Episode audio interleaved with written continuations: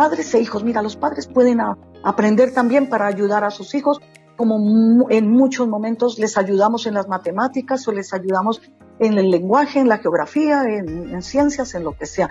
También que nos pongamos con la música en ello y que la música sea prácticamente a diario, que no nos falte a diario.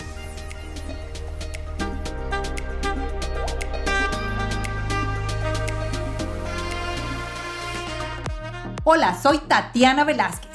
Cada semana dirigimos nuestras luces y toda la atención hacia una latina que con su inteligencia, talento y servicio está elevando nuestra comunidad y pavimentando el camino para las que venimos detrás.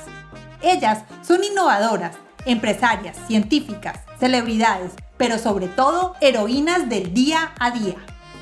Sus acciones, valentía y dedicación nos dicen en voz alta que como mujeres hacemos la diferencia y hoy pueden ser tus mentoras. Bienvenidas a Latinas Mastermind. Hola, ¿cómo están? Bienvenidos a Latinas Mastermind. Feliz miércoles para todos. Hoy estamos hablando con la doctora en musicología, Matilde Chávez de Tobar. Matilde es una colombiana que vive hace muchísimos años en España hizo su doctorado en musicología en Universidad de Salamanca. Matilde ha sido profesora en la Universidad de Música, ha hecho unas investigaciones sobre música barroca y sobre los coros de las monjas en claustros. Tiene un montón de historias fantásticas. Pero hoy vamos a hablar con Matilde sobre algo que es el otro punto de su carrera y es la parte pedagógica de la música. Y no solo para niños, para adultos, para liberar el estrés, para eh, generar más creatividad, para promover las conexiones neurológicas. Todo eso que está relacionado y lo que la música nos brinda. Y no solo el escuchar la música, sino también practicarla, poder aprender un instrumento, poder escuchar las melodías, saber leer las partituras y bueno, todos estos temas que sabemos que son muy importantes y que son otro idioma y que ayudan a promover que el cerebro se mantenga activo. Matilde tuvo por muchos años una escuela de música y ahora hace clases personalizadas, incluso por Zoom, ahora en estos tiempos, y también es directora de un coro espectacular en Salamanca. Bueno, son muchas cosas. Vamos a escuchar la historia de Matilde y vamos a aprender muchísimo sobre la música para que nos metamos en esto y podamos aprender. Es otra forma de mantener nuestra mente activa y funcionando. Los dejo el día de hoy con Matilde Chávez. Hola Matilde, ¿cómo estás? Gracias por estar aquí en Latinas Mastermind con nosotros. Tatiana, muchísimo gusto, muchísimo gusto y gracias por la invitación. Es para mí un placer poder eh, estar presente en vuestro programa para audiencia, que sé que es muy importante. Y por otro lado, pues poder contar todas mis experiencias pedagógicas con la música, todo lo que hemos podido hacer en toda esta larga vida prácticamente de dedicación a la música. Muchísimas gracias por la invitación. Claro, me encanta. Gracias por recibirnos. Mati, vamos a comenzar con lo ah, más fácil, digámoslo así, y es que nos cuentes quién eres tú. Ay, con mucho gusto.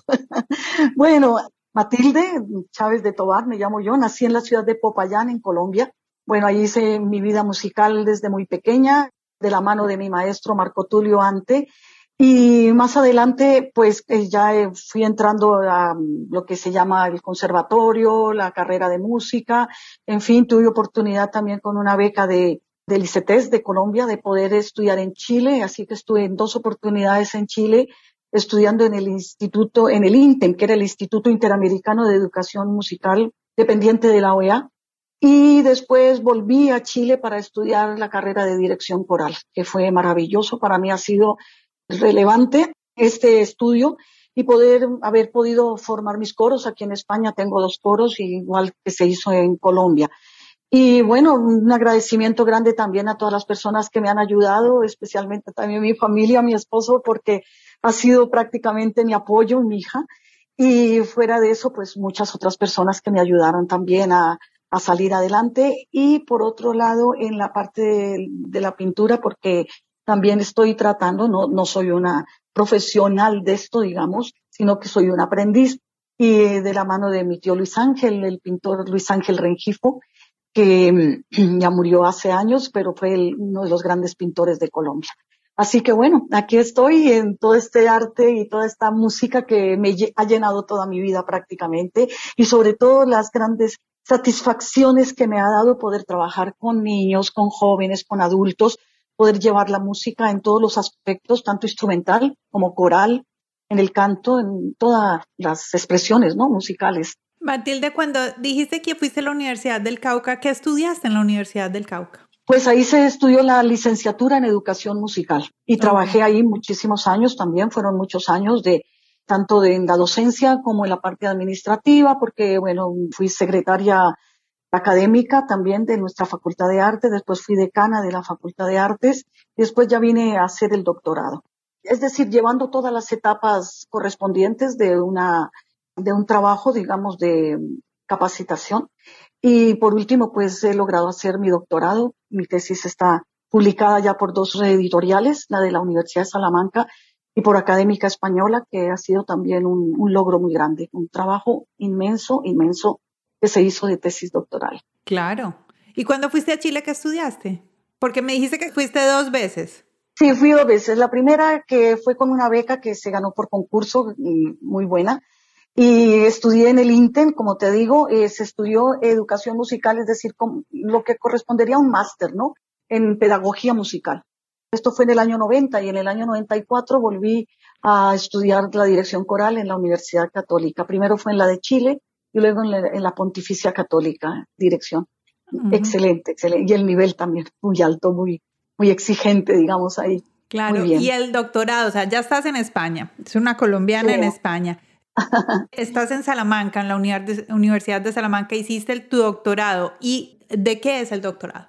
El doctorado, a ver, eh, se llamaba el doctorado en los aspectos, todos los aspectos de la danza y de la música en general, pero allí se, se trabajan dos años, es decir, el primer año es de las asignaturas que uno puede ver, investigación musical, hay muchísimas asignaturas que se vieron y después de ello es un año de solo investigación, es decir, de preparación hacia ser investigador, ¿no? Para poder lograr un trabajo tan grande como es una tesis doctoral. Entonces, ahí fueron dos años de trabajo, uno de clases normales, en asignaturas normales, y el otro fue en la preparación para ser investigador, en el que se hicieron dos trabajos muy lindos. Uno fue, a ver, fíjate, a raíz de esto, cuando yo llegué a España, yo lo primero que busqué fue la música tradicional, porque yo adoro la música tradicional. Cuando llegué aquí decía, pero es que yo con esta música de aquí, ya sea la salmantina, ya sea la española en general, yo puedo bailarme o, cantarme una, una, siento yo la, la música de aquí, allí en nuestra música, ¿no? Tanto en Colombia como en Chile, por ejemplo, con la cueca chilena, que es tan rica que basada en las jotas, ¿no? Jotas españolas. Entonces yo sentía esa atracción, decía, voy a buscar a ver dónde están esos orígenes, por qué nosotros podemos también sentir eso, que lógicamente en Hispanoamérica se juntan, prácticamente se reúnen las tres culturas tan importantes como es la, europea, representada en los españoles, la, nuestra música propia indígena y la música negra del África, que tiene riquísimos ritmos, lo que hace que nuestra música en cierta forma sea más compleja. Entonces fui a buscar eso y me hice un trabajo lindísimo que se llama La influencia de la música española en las danzas colombianas. Entonces fui buscando como las correlaciones que hay entre las jotas, bueno, infinidad de ritmos de aquí con los de allí. Y se hizo un trabajo precioso que se publicó, está publicado por la revista Arceduca, es también en la le Jardin de, de, París, que es de la Sorbona, que se fue a presentar este trabajo allí también en un congreso, y el por la CEDEM, que es una de las revistas más importantes de España en cuestiones de investigación musicológica.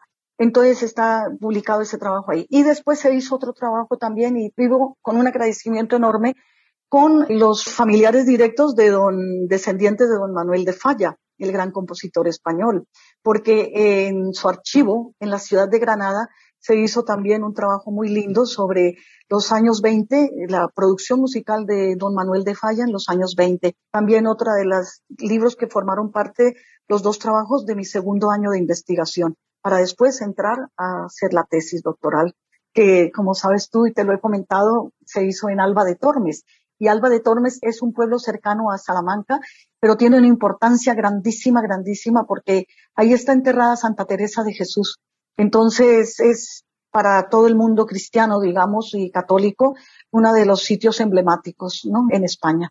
Hay varios conventos, Santa Teresa fundó varios conventos a lo largo de, todo el, reino, digamos, en esas épocas. Y entonces se hizo un trabajo allí, parte de la tesis está hecha allí en sus archivos y otra parte está hecha en el monasterio de las benedictinas, también donde se encontró, encontré una maravilla, una maravilla que es la vida completa de nueve músicas, nueve monjas músicas, que en esa época el cargo de monja, es decir, la maestra de capilla, digamos, tenía el mismo cargo, prácticamente el, como el estatus del maestro de capilla de una catedral. Ah. Es decir, a los conventos era muy importante, manejaba la música y muchas músicas, monjas músicas compositoras. Entonces, un trabajo arduo, arduo de unos cinco años más o menos, donde me tocó ir a refundirme en las celdas de los conventos para poder eh, trabajar porque no podía sacar los documentos de los archivos, lógicamente, no los podía traer a casa. Entonces la única opción era ir, refundirme ahí, digamos, una semana o más para poder trabajar con ellas, con las monjas que me ayudaban, me pasaban los libros y toda la, hacer la investigación. Mati, ¿eran, ¿eran monjas de clausura? Monjas de clausura. Sí, sí, ellas no, no salen, están ahí desde... ¿Todavía? Todavía, sí, todavía. Bueno, ah. saldrán cuando tienen necesidad de ir al médico, cuestiones de estas, pero claro, su vida permanente es dentro del convento. Dentro del convento. De modo que sí, sí, estoy muy agradecida con ellas, tanto las monjas de, del convento de Santa Teresa como las monjas benedictinas, la hermana Manuela Calle, maravillosa, maravillosa, la monja archivera que me ha ayudado pues por cantidades a, sacar adelante este trabajo. Claro. Y quiero hacerle un reconocimiento, sí. Perfecto, perfecto. Me encanta que hagamos eso porque hay muchas mentoras y muchas personas que nos ayudan en el camino y hay veces no les damos suficientes gracias. Oh, o nos damos cuenta después de, un, de mucho tiempo lo importante que esas personas fueron. Lo valiosas que son, lo valiosas que son para el desarrollo de una vida, ¿no? Digamos, en este caso mi vida investigativa y, y profesional. Claro. que sí. Claro, claro que sí. Mati, tú has tenido mucha experiencia en la parte académica, mucha experiencia en la parte académica relacionada con la música. Hasta donde yo sé, yo, mira, yo de ti sé que tienes dos coros, mm. pero entonces coros, pues digamos con adultos, pero también tienes, digamos, experiencia académica con niños. Sí, sí, sí. Yo te he visto en piano, no sé si con otros instrumentos o digamos que con el solfeo que para mí me dio tan duro, tan duro aprender solfeo y no lo logré. A mí me eh, encanta. Entonces, bueno, cuéntame un poquito sobre tu experiencia como maestra y en la parte de educación. Sí, pues fíjate, cuando ya yo salí de mi, de mi colegio, digamos, así, yo empecé la licenciatura en Popayán, después vino mi matrimonio, los hijos, bueno, entonces mi hija y todo este tipo de cosas, entonces ya dejé un poco, pero después yo Trabajé en dos colegios, dos colegios en Popayán, en nuestra ciudad, que es el Colegio Guillermo León Valencia y el Colegio Los Andes. Entonces, allí empezó prácticamente toda mi, mi vida, digamos, pedagógica, porque trabajaba yo, sobre todo en el Colegio Los Andes de Popayán. Se hizo un trabajo grandísimo porque tenía yo todo lo de música, lo de artes plásticas, el dibujo y tenía también lo que son los trabajos manuales. Entonces todo esto lo compaginaba y con el coro del colegio, que fue un coro maravilloso, maravilloso, con el que viajamos mucho, salimos, hicimos muchísimos conciertos y logré que los niños llegaran a tener un nivel bastante, bastante aceptable cantando a tres voces, ¿vale? Haciendo polifonía de coro de voces blancas, no cantar solamente a una sola voz. Después aquí, cuando se tuvo la escuela de música, también tuve mi coro de niños. Y la pedagogía también es, perdón, la pedagogía no, el, el, lenguaje musical que llamamos aquí, que allá se llama teoría y solfeo, también se les fue inculcando, a mí me ha gustado mucho la, teoría y el solfeo, enseñarla, porque también, como hablamos un poco de pedagogía, hay que saber enseñar, saber dar esas asignaturas, hacerlas, porque no a todos los niños les gusta el solfeo, les parece un poco complicado, tiene que ser muy agradable, de ser, el maestro tiene que ser muy recursivo, para hacer que los niños les guste esto. Es que además es un idioma nuevo. La música es un idioma nuevo que ellos tienen que aprender. Yo les decía eso, ¿no? Les digo siempre. Y te, claro, entonces tuve mi experiencia en, en el conservatorio de la Universidad del Cauca. También se hizo mucho trabajo. Se hizo trabajo también con los chicos grandes que les daba dirección coral. También solfeo, coro. El solfeo, el coro y la dirección coral. Esas eran mis asignaturas ya en la Universidad del Cauca. Bueno, en la Universidad de aquí de Salamanca, sí, ya sabes tú, a nivel universitario y a nivel de máster ya es otro nivel bastante elevado y que fue un trabajo de muchos años también muy bueno. Pero también la experiencia se ha hecho grandísima en el enseñar el piano y enseñar la guitarra, que han sido, pero te digo que actividades que para mí me han dado unas satisfacciones grandísimas porque ver cómo los alumnos van avanzando, van aprendiendo, pero todo depende también de la metodología y de la pedagogía. Y ya sabemos en estos tiempos en que pues los, el mundo y prácticamente la vida está llena de, de conflictos, de, de, problemas, ¿ya? La música es una de las cosas que más ayuda a que la gente salga adelante. Como dicen aquí en España, hay un dicho, la música te amuebla la cabeza te la mm. pone muy bien. Eso es un dicho muy importante. ¡Ay, qué lindo! sí, la, la música te pone perfecto. ¿Por qué? Porque la música te da disciplina, te da camaradería, te da mm, orden en tu vida, ¿vale? Entonces es, es una maravilla estudiar música desde pequeño. Ya conocemos también, y desde Colombia lo conozco, y de Chile, gente que, aparte que, aunque tenga sus profesiones en otras disciplinas, pero hay músicos profesionales también que a la par han podido llevar las dos, las dos disciplinas, la música y profesionalmente a un muy buen nivel. Pero fíjate, todo empieza desde el gusto por la música y todo el sentir la música y empieza desde que estamos en el vientre de la madre. Entonces, qué importante es que la madre haga escucharnos. En primer lugar, que tenga una vida serena, tranquila para su bebé pero en segundo lugar que le haga escuchar música, que le cante sobre todo, que le cante. Las nanas, desde que está él en su ser, digamos, que le cante, que le cante muchísimo. Mati, cuando hablamos y yo te invité al podcast, yo dije, Mati, tú me propusiste este tema, hablemos de música y pedagogía. ¿Cuál es la relación entre estos dos? Bueno, entonces la pedagogía es como la forma de enseñar, porque una cosa es la metodología y otra cosa es la pedagogía. En la metodología se miran lo que son los campos, es decir, las actividades, que te puede servir para llevar a, un fin positivo, digamos, ¿no? Pero la pedagogía es la manera de enseñarlo. Yo utilizo, por ejemplo, en metodología, por decirte algo en piano, utilizo tal libro o tal forma de, mm, de enseñarlo para que los niños lo entiendan, digamos. Pero la otra forma es ver cómo ellos van relacionando unas cosas con otras Mira, el cerebro se divide, lo tenemos dos lóbulos del cerebro.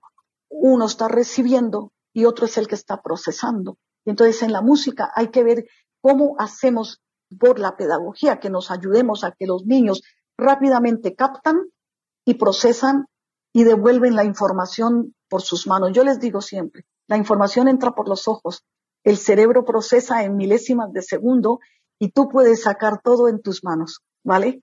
Y todo lo que está escrito, que el compositor nos ha escrito en una partitura, por ejemplo, todo ese sentimiento que él tiene, porque la música la siente la persona que la ha escrito, por ejemplo, pero nosotros somos los transmisores de ese sentimiento.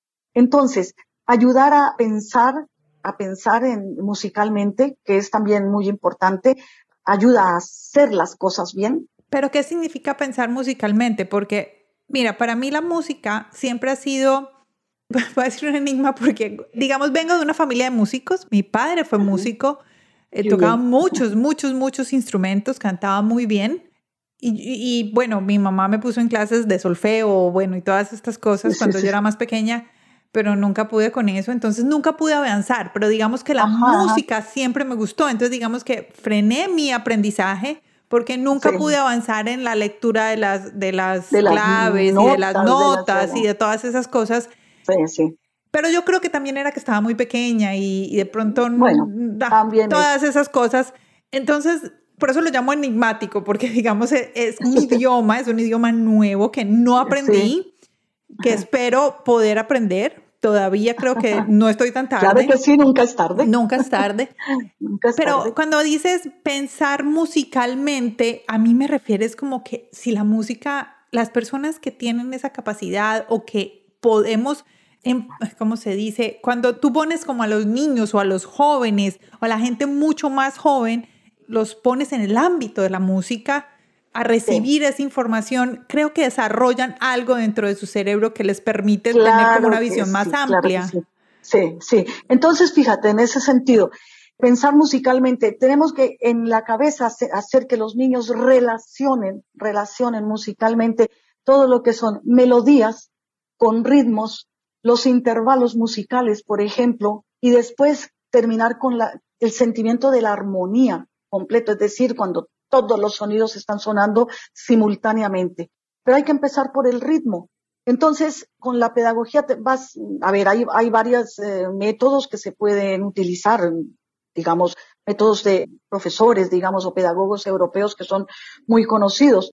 Pero uno como profesor en el aula de clase puede empezar con el trabajo rítmico. Ahí, mira, fíjate, cuando los niños están bebés muy pequeños, que están de un año, dos años, oyen la música y ellos empiezan ya a sentir el ritmo. Ah, se mueven, pero con una felicidad, ¿cierto? Ese es el ritmo, eso es ya, ya es algo que ellos tienen interiorizado, que ya eso es, e, ese es el, el inicio, el arranque, digamos, ¿no? Y después empiezan con sus pequeñas melodías, sus cantitos muy infantiles, a balbucear sus primeras cancioncitas y ya les van poniendo, entonces van haciendo las relaciones musicalmente, ellos ya, ya piensan, ya piensan cómo pueden hacer a un ritmo ponerle letra y los niños a veces son muy creativos, muy uno aprende mucho de los niños, yo aprendo mucho de los niños, ¿ah? son muy imaginativos. Incluso en el piano, por ejemplo, a veces dicen, voy, Mati, con esta melodía mira lo que voy a hacer. O le cambian un poquito el ritmo. Entonces eso es llevarlos a, van hacia la improvisación. Y eso es riquísimo, riquísimo que ellos puedan improvisar. Pero antes de eso deben tener la vivencia musical, tanto en casa como en el colegio. Y la música tiene que ser siempre en el colegio. Yo lo he dicho en otra, algunas otras entrevistas. En España, desafortunadamente en los colegios, el pensum académico tienen así, que un año les dan música, al siguiente ya no. El siguiente viene otra vez música y el siguiente ya no les dan la música, digamos. Entonces, para los ah, estudiantes es una, para el alumno es una discontinuidad de la música, porque dejan un año de, de hacer música en el colegio. Entonces, e, eso es, encuentro yo diciéndolo de buena manera, es una falla del sistema. Pero nosotros en Colombia, me acuerdo yo que tuve música desde pequeñita hasta que terminé mi colegio. Todo el tiempo, todos los años tenía música. ¿Ves tú? Yo tuve música desde pequeñita, pequeñita. Sí. Hasta, puedes decir, toda la primaria. No recuerdo en bachillerato, no recuerdo en bachillerato, pero sí toda la primaria. Incluso me llamó la atención cuando empezaste que decías que tú mezclabas las artes con la música y todo eso, porque las que me están escuchando que fueron conmigo al colegio de la enseñanza, se van a acordar de Gloria, nuestra maestra de música, que además siempre nos daba una canción. Entonces, nosotros teníamos que hacer algo artístico en nuestro cuaderno relacionado a la canción. Eh, bueno, y ella nos ponía a movernos por todo el salón, tocar el triángulo, los, las claves, eh, de pronto tambores, cosas así. Pero yo, mira, lo que más, más me acuerdo es una vez la canción era como de las emociones, de las emociones. Entonces, yo, mi fabulosa idea en mi cuaderno fue pegar copitas de plástico pequeñitas y entonces en el círculo hice las caritas de cada una de las expresiones. Qué bonito, sí, sí. No pude nunca jamás volver a cerrar el cuaderno porque pues imagínate eso en un cuaderno con, los, con, las, tapitas. me llamó mucho, me acordé de eso, de ese pedacito que uno podía unir las dos cosas, o sea, el arte manual con el arte. Se puede hacer muchísimo, muchísimo. Y mira, yo trabajo actualmente en un colegio de Salamanca que se llama el Colegio Montessori. Entonces ahí tengo pequeños también, tengo chicos más grandes, en fin, de piano y, y, de lenguaje musical, lo que llamamos. Y es una maravilla porque yo hago mis dibujos con acuarela, hago mis dibujos con al pastel, a la técnica del pastel, en fin pero siempre trato, por ejemplo, ayer con un curso de los más pequeños que tienen seis años más o menos, y alcancé a hacer tres actividades muy buenas, con ritmos, para que ellos vayan diciendo sus nombres, vayan diciendo frases que quieren de la vida cotidiana, pero que siempre van con sus instrumentos musicales.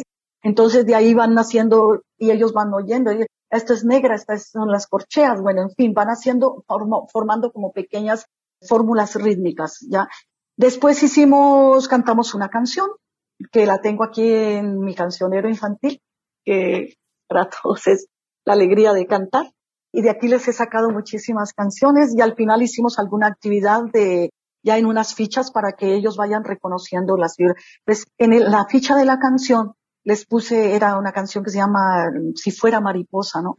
Entonces les dejé espacio para que ellos vayan creando con dibujo lo que ellos puedan hacer, lo que les nazca y vayan creando en el dibujo todo lo que es el argumento de la canción, lo que nos va contando la canción. Me hicieron unos dibujos maravillosos con sus flores, con su jardín, con sus montañas, con el sol, las mariposas, en fin.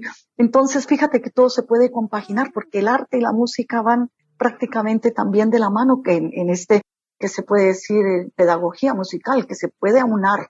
En una sola clase se pueden hacer muchísimas cosas. Y el maestro tiene que ser muy recursivo, muy recursivo para que la clase sea agradable, que los niños se sientan bien. Además, los niños necesitan constantemente, constantemente que les cambies de actividad, porque una hora de clase no la van a aguantar con una sola actividad. Alcancé a hacer tres actividades que fueron maravillosas. Las madres de familia en casa pueden hacer muchas cosas con sus niños, ¿vale? Tanto en el dibujo, tanto en la música, tanto en los cuentos, por ejemplo, o enseñarles cómo hacer una pequeña historieta, digamos, que eso para ellos es, buenísimo. ¿Ves tú?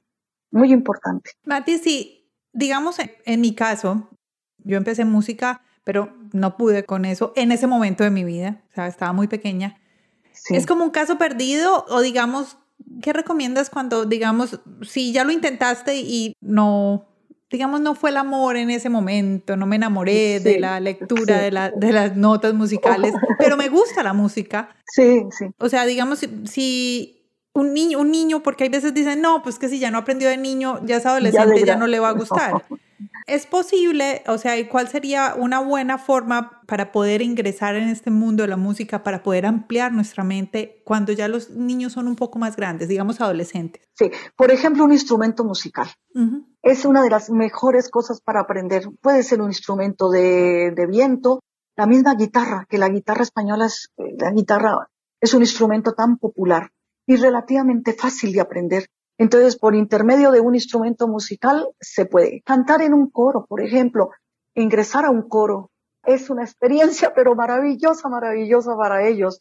Y ya, claro, allí muchas veces los coros, mucha gente canta de oído, justamente por lo que tú dices, ya no, no pude con las notas musicales, pero fíjate lo que ha pasado. Yo tengo, los dos coros son ya gente mayor, lógicamente, gente grande, digamos, ¿no? no todos mayores, mayores, pero son gente ya hecha y derecha, adultos. Entonces, en uno de los coros he ido de tal manera llevándolos y metiéndolos en la música, no sabían nada de, lenguaje musical y de esas cosas, pero poquito a poco se les, y poquito a poco se les fue enseñando que el valor de una negra, el valor de una blanca, para que ellos puedan cantar, porque ya van metiéndose en la polifonía, que es más complicado, no canto a una sola voz. Entonces, me dio un resultado buenísimo poder darles poquito a poco y disimuladamente se fue metiendo las indicaciones de qué tienen en una partitura de música, sin ahondar mucho, ¿ah? sin estresarlos, digamos. Más bien como en la Eso, como, una práctica, pero, pero que ellos sepan y sean conscientes de que tal figurita que aparece allí, tenemos que esperarnos un poquito o contar con el pie o con la mano o con la cabeza, uno, dos, tres, o un, dos, tres, cuatro, esperarse un poquito. Y eso ha dado un resultado maravilloso. Pero yo creo que hacer la práctica con un instrumento musical es maravilloso. Y de grandes, podemos aprender de grandes con un instrumento musical. Así de niños lo hayamos abandonado, la música y lo hayamos dejado. Yo tengo gente que ha llegado sin saber más nada o que dijo, uy, hace años por ahí tengo una guitarra que está más vieja y con las cuerdas más viejas Dije, pues vamos a cambiarle cuerdas a esta guitarra y esto queda como nueva, suena como nueva. Y así lo hemos hecho. Y ha sido muy buena, muy buena la experiencia. Pero no dejarlo, no dejarlo, volverlo a retomar porque siempre hay una segunda oportunidad. Mati, para todas esas personas que nos están escuchando y que tienen niños y están en este momento o, encerrados del todo o en unos momentos de restricción, que no hay tanta comunicación con la gente, que de pronto no hay actividades extracurriculares donde tengamos, podamos ir a, otro lugar, ¿cómo la música podía aportarnos como familia? Voy a hablar ya como familia en general para calmar ansiedades, digo yo, de pronto entretenimiento.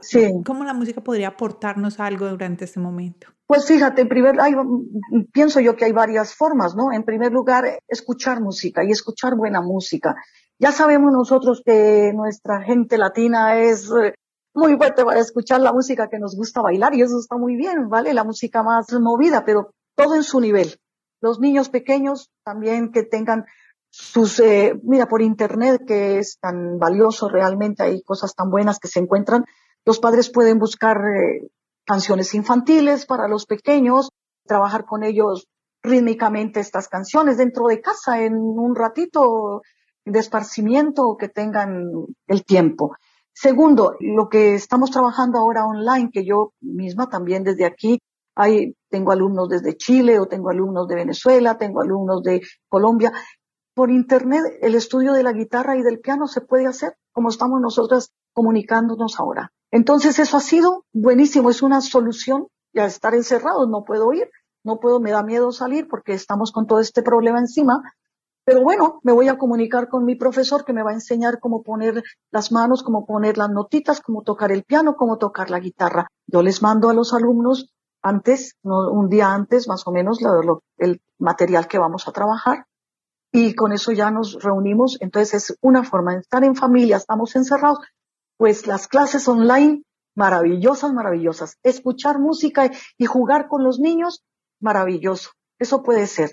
Y también al escuchar la música se puede hacer que los padres les hagan hacer el dibujo con la música, escuchando la música. A ver, y de allí salen una cantidad de, brotan sentimientos, lo que ellos sienten por dentro, lo pueden ir expresando con el dibujo en una plana y con colores o con pinturas, lo que se, tantos recursos que hay, ¿no? Para ello. Pienso yo que esas son las, las formas que podemos trabajar en casa. Mati, ya estamos casi terminando. ¿Qué se nos queda que sea bien importante, que tú creas que esto no podemos irnos sin hablar de esto? Es que hay tantas cosas, Dios mío. En primer lugar, que los padres estén con los chicos y que la música no les falte. Pero que no les falte casi a diario y buena música, ¿vale? Que tengan esas experiencias de estar padres e hijos. Mira, los padres pueden aprender también para ayudar a sus hijos, como en muchos momentos les ayudamos en las matemáticas o les ayudamos en el lenguaje, en la geografía, en, ciencias, en lo que sea. También que nos pongamos con la música en ello y que la música sea prácticamente a diario, que no nos falte a diario.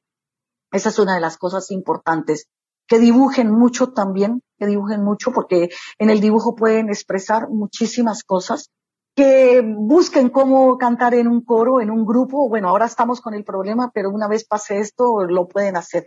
Y que toquen un instrumento. Esas son las cuatro cosas que podemos como sacar de conclusión de todo esto, ¿vale? Que, que la música es muy importante porque tiene un poder educativo grandísimo.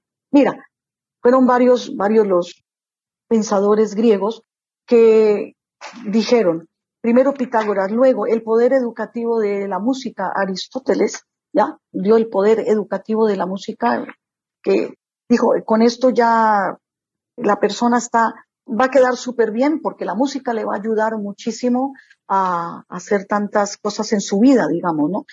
Y después em, creo que fue Seneca que dijo que le daba un valor más lúdico a la música, entonces fueron tres cosas importantes, Pitágoras, después viene lo del poder educativo de la música y después la música como algo lúdico.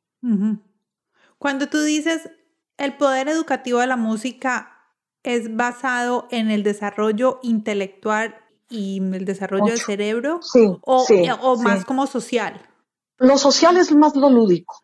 Ah, ok. Y eh, claro, y lo intelectual es más en la, lo educativo y sobre todo que tantas relaciones que tiene la música también con nuestro ambiente familiar, con nuestro ambiente social también, es que la música es integradora de un montón de, de situaciones para los niños y para la gente, para las personas en general, ¿vale?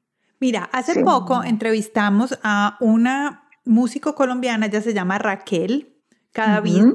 Ella es la líder de un proyecto que creó la primera filarmónica indígena de Colombia. Ah, qué maravilla, qué maravilla. Mm, y bueno, ella, bueno, digamos que este fue ya como un segundo paso de su proyecto, pero lo primero que ella hizo fue llevar música a una zona del Urabá antioqueño que había sido muy, muy, muy atacada por la violencia. Entonces, ella me dice que los niños allá, que la música corre en sus venas, ella me dice, Tatiana, uno les entrega un tambor y esos niños tocan tambor mejor que todos los, cualquiera de los músicos del mundo y que tocan así, es impresionante. Pero ella nos hablaba del poder sanador de la música para esas comunidades en general.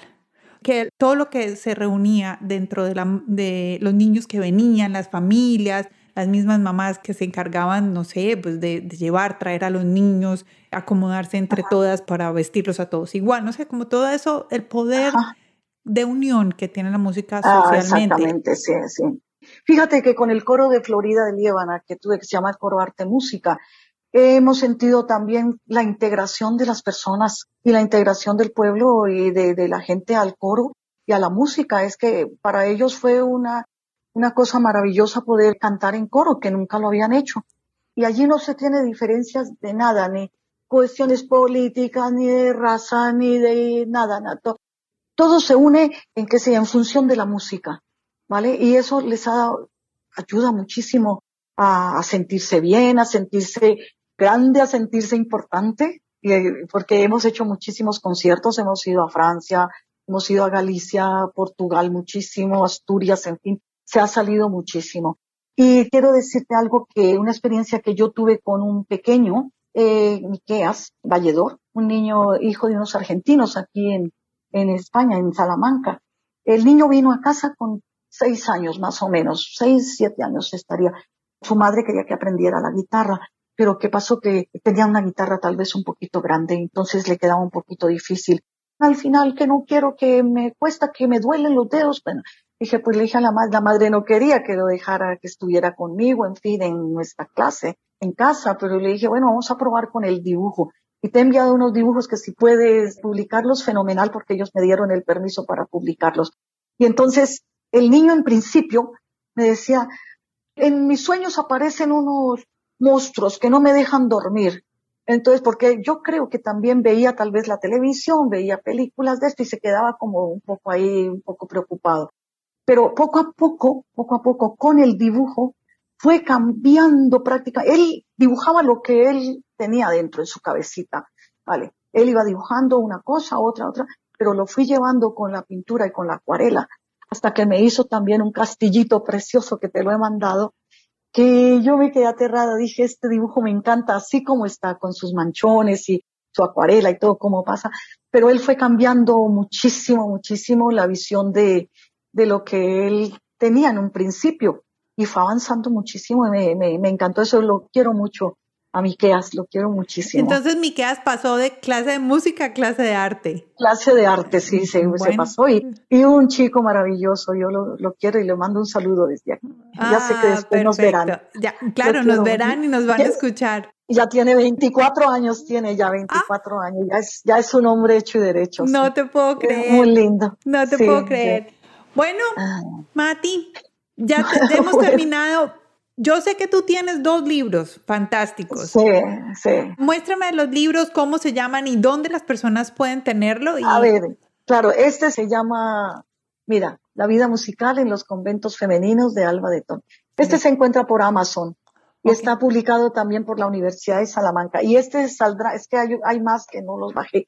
Y este lo vamos a sacar, que es la alegría de la, de la música, que es, son 50 canciones infantiles que lo sacaremos pronto, ya les avisaré. ¿Y son canciones tuyas? Son canciones mías, todas hechas, primero ejercicios rítmicos, luego canciones para los niños desde los 5 años hasta los 9 años más o menos, de 5 a 10 años y todas están hechas, digamos, paulatinamente dentro de todos los parámetros rítmicos y melódicos de la música, hasta llegar a, que canten un poquito más alto del do natural, en fin. Y rítmicamente también las primeras bases son solo rítmicas, ya primeros individuales y luego ya armando dos o tres grupos. Y al final los cánones. Tienen, tengo cuatro cánones que son preciosas canciones también al canon. Bueno. que, bueno, se va haciendo música y se van haciendo cosas. Me encanta. Cuando lo saques me dejas saber para poderlo publicar, porque yo sé que varias personas van a quedar como yo quiero. Qué preciosas, ¿verdad? Es porque las he trabajado mucho ya. Como nos contaste que estabas dando clases online, yo sé que algunas personas pueden escucharnos y dicen, ay, sí. yo quiero clases online, como clases online. Bueno, maravilloso. A las personas les gustaría, bueno, eh, podrían contactarte para tener clases online. Sí, sí, sí, con, me, le mandas mi teléfono, mi o mi correo electrónico y ya nos ponemos de acuerdo que perfecto. muy buenos resultados. Tengo chicos en Chile en Colombia en Venezuela y algunos de aquí mismo en Salamanca que gente grande que no se atreve a salir de casa todavía, Oh, bueno eso está buenísimo está buenísimo yo de pronto hasta me animo Mati que no se van a arrepentir de veras que sí Anímate. Segunda oportunidad. Segunda, a la segunda es la vencida. Te voy a decir, yo tengo muchas ganas de aprender piano. Correcto, bueno, pues yo te enseño desde en esta forma. Sí. se aprende y se aprende. Como más como por entretenimiento, por un momento de, tranquilidad. bueno, me parece rico. Entonces yo voy a ser la primera. Vale. Mati, muchas gracias. Si ustedes están interesados en tener unas clases virtuales con Matilde, Solo nos dejan un mensaje. Que no se van a arrepentir, ¿ah? no se van a arrepentir. No se van a arrepentir. Entonces nos dejan un mensaje, mándenos un, un DM, un mensaje directo por las redes sociales o nos escriben a nuestro correo electrónico que es hello o hola arroba latinasmastermind.com y ahí entonces los ponemos en contacto con Matilde Chávez para que ustedes puedan tener sus clases para ustedes grandes o para sus niños. también puede ser. También puede ser. Mati, mil gracias, muchas gracias por tu tiempo, gracias por compartir todo esto y yo creo que próximamente te vamos a invitar para que nos hables sobre todas esas historias de las monjas de clausura, que a mí me oh, encanta la historia. Apasionante, apasionante. Me encanta la historia y podemos aprender de estas mujeres. Correcto, correcto. Con mucho gusto. Muchísimas gracias por la invitación. Ha sido un placer estar contigo. Para toda tu audiencia, pues un saludo también para toda la audiencia. Claro que sí. Bueno, a todos ustedes, muchas, muchas gracias por haber estado hoy aquí en Latinas Mastermind. Espero que el episodio del día de hoy los motive a dar un pasito adelante para que no solo los niños, sino también ustedes adultos se motiven a estudiar música, a, a involucrar más la música en su vida Mati no lo dijo, pero yo lo voy a decir porque yo me doy un poquito de licencia para decirlo. Por favor, pensemos muy bien qué es lo que escuchamos, qué tipo de canciones escuchamos, qué letras escuchamos. Oh, muy importante, sí. Porque las letras vienen y se quedan ahí en la, nuestra mente. Y podemos repetir y repetir y repetir y al final estamos diciendo, espérate un momento, ¿qué es lo que estoy repitiendo? Y probablemente esas letras no son tan chéveres y algunas veces tenemos chicos al, lado de nosotros y esos chicos están escuchando lo que las canciones Hay que tener mucho cuidado con lo que hacen. La familia es muy importante, el núcleo familiar y lo que hacen los padres, lo hacen los hijos. Ejemplo, total, total, ejemplo, total. Entonces, sí, muy importante de lo que escuchamos, porque eso es lo que nos alimenta la mente y nos alimenta el espíritu. Entonces, ¿cómo no? Ojo con eso, ¿cierto, Mati? Muy importante, muy importante. Perfecto. Bueno, a todos ustedes muchas gracias. Nos escuchamos el próximo lunes aquí en Latinas Mastermind. Chao, Tamati. Gracias. Adiós. Gracias. Un besito. ¿Cómo les pareció esta historia con Matilde? Es increíble. Ella tiene cantidades, cantidades de historias y me encanta poder aprender de ella. Espero que todos ustedes hayan aprendido un poquito. Yo por lo menos quedé con ganas de volver a intentar música. Como escucharon, alguna vez lo intenté, no fue posible, no, no, no era en el momento adecuado, pero hoy de verdad sí quisiera volver a aprender música, sobre todo porque a medida de que estamos más grandes, la mente tiende a volverse un poquito perezosa y la música, aprender un instrumento, nos ayuda a mantenernos activos y esas conexiones, así como nos lo contó Matilde. Espero que todos estén muy bien, disfruten este miércoles. Recuerden, vayan a nuestra página www.latinasmastermind para que se inscriban en nuestro Mastermind y puedan recibir invitaciones a las reuniones que solo son privadas por invitación que hacemos cada mes. Espero que estén muy bien y nos escuchamos el lunes aquí en Latinas Mastermind. Chao.